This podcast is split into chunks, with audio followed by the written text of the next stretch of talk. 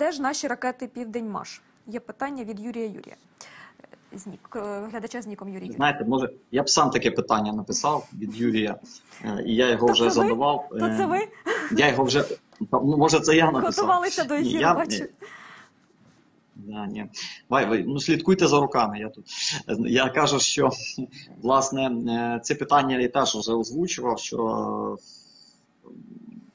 ми не раз е, по парадах наших так е, викатували оперативно-тактичний комплекс Грім 2. е, Інші, можливо, його перспективні там варіанти, там Сармат, ракети. Ми, маючи такий комплекс, як я казав, на озброєнні в Збройних силах, ну там тисячу ракет мали б там, умовно кажучи, так, то жодних бойових дій би не було. Тому що цими комплексами можна діставати би було з 500 кілометровою дальністю аж до Москви. От, можна було б накрити їхні всі аеродроми, звідки вони гатили авіацію чи іскандери і так далі.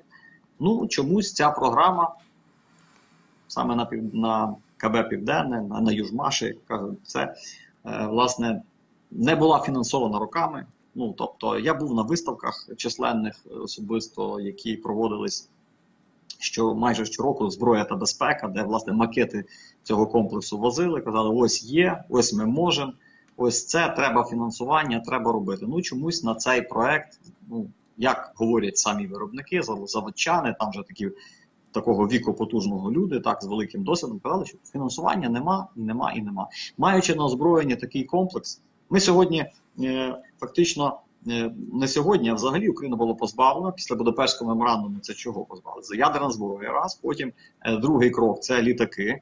Літаки Ту-160, Ту-95, Ту-22, якими сьогодні по нас лупить Росія разом з ракетами. Частину ми під тиском наших партнерів західних, а також і е, Росії, зрозуміло. Ми їх порізали на металолом, а частину віддали за газ Росії разом з ракетами. Ну, власне, це було державне рішення. Це ну, приймалось воно тоді під оплески, під камери. Е, ну, потім нас позбавляли іншого ракетного озброєння, таких як ракети СКАД. Це поблизу Вінниці є Калинівка арсенал, де я особисто бачив, як теж під камери, під оплески, і теж західних журналістів ці ракети різали, тому що вони там понад 300 летять кілометрів великої дальності. Потім нас, е, Україну, позбавили таких дальнобійних озброєнь, таких, як це здається, 12-й рік. Це зенітний ракетний комплекс С-200, який має дальність до 200 кілометрів, яким можна було б збивати літаки окупантів і на їх території при хороших обставинах. Тобто, все лишили тільки точка У, яка летить з дальністю до 120 кілометрів. Це найбільш далекобійне озброєння, яке нам дозволили Україні мати у себе в Збройних силах. На жаль. І ми з цим, от з таким озброєнням залишились. Це комплекс С-300, це 70 кілометрів, 75, це ПВОшник.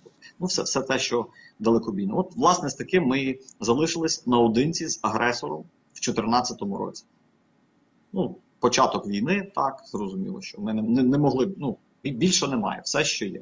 А от зараз ми стикнулися і, і пройшли вже скільки, скільки років, вже 22-й рік, і все одно, в принципі, жодних, е, на жаль, е, зрушень в цьому плані немає. Як літаки, е, ті, що були в нас з часів з 91-го року, у нас е, крайній е, Су-27 винищувач ми отримали в 91-му році на озброєнні з часів нашої незалежності. Більше армія українська не мала жодних поставок, жодних закупівель, ні винищувачів, ні бомбардувальників, ні зенітного ракетного зброї. Ми воюємо тим, що ще було з Радянського Союзу.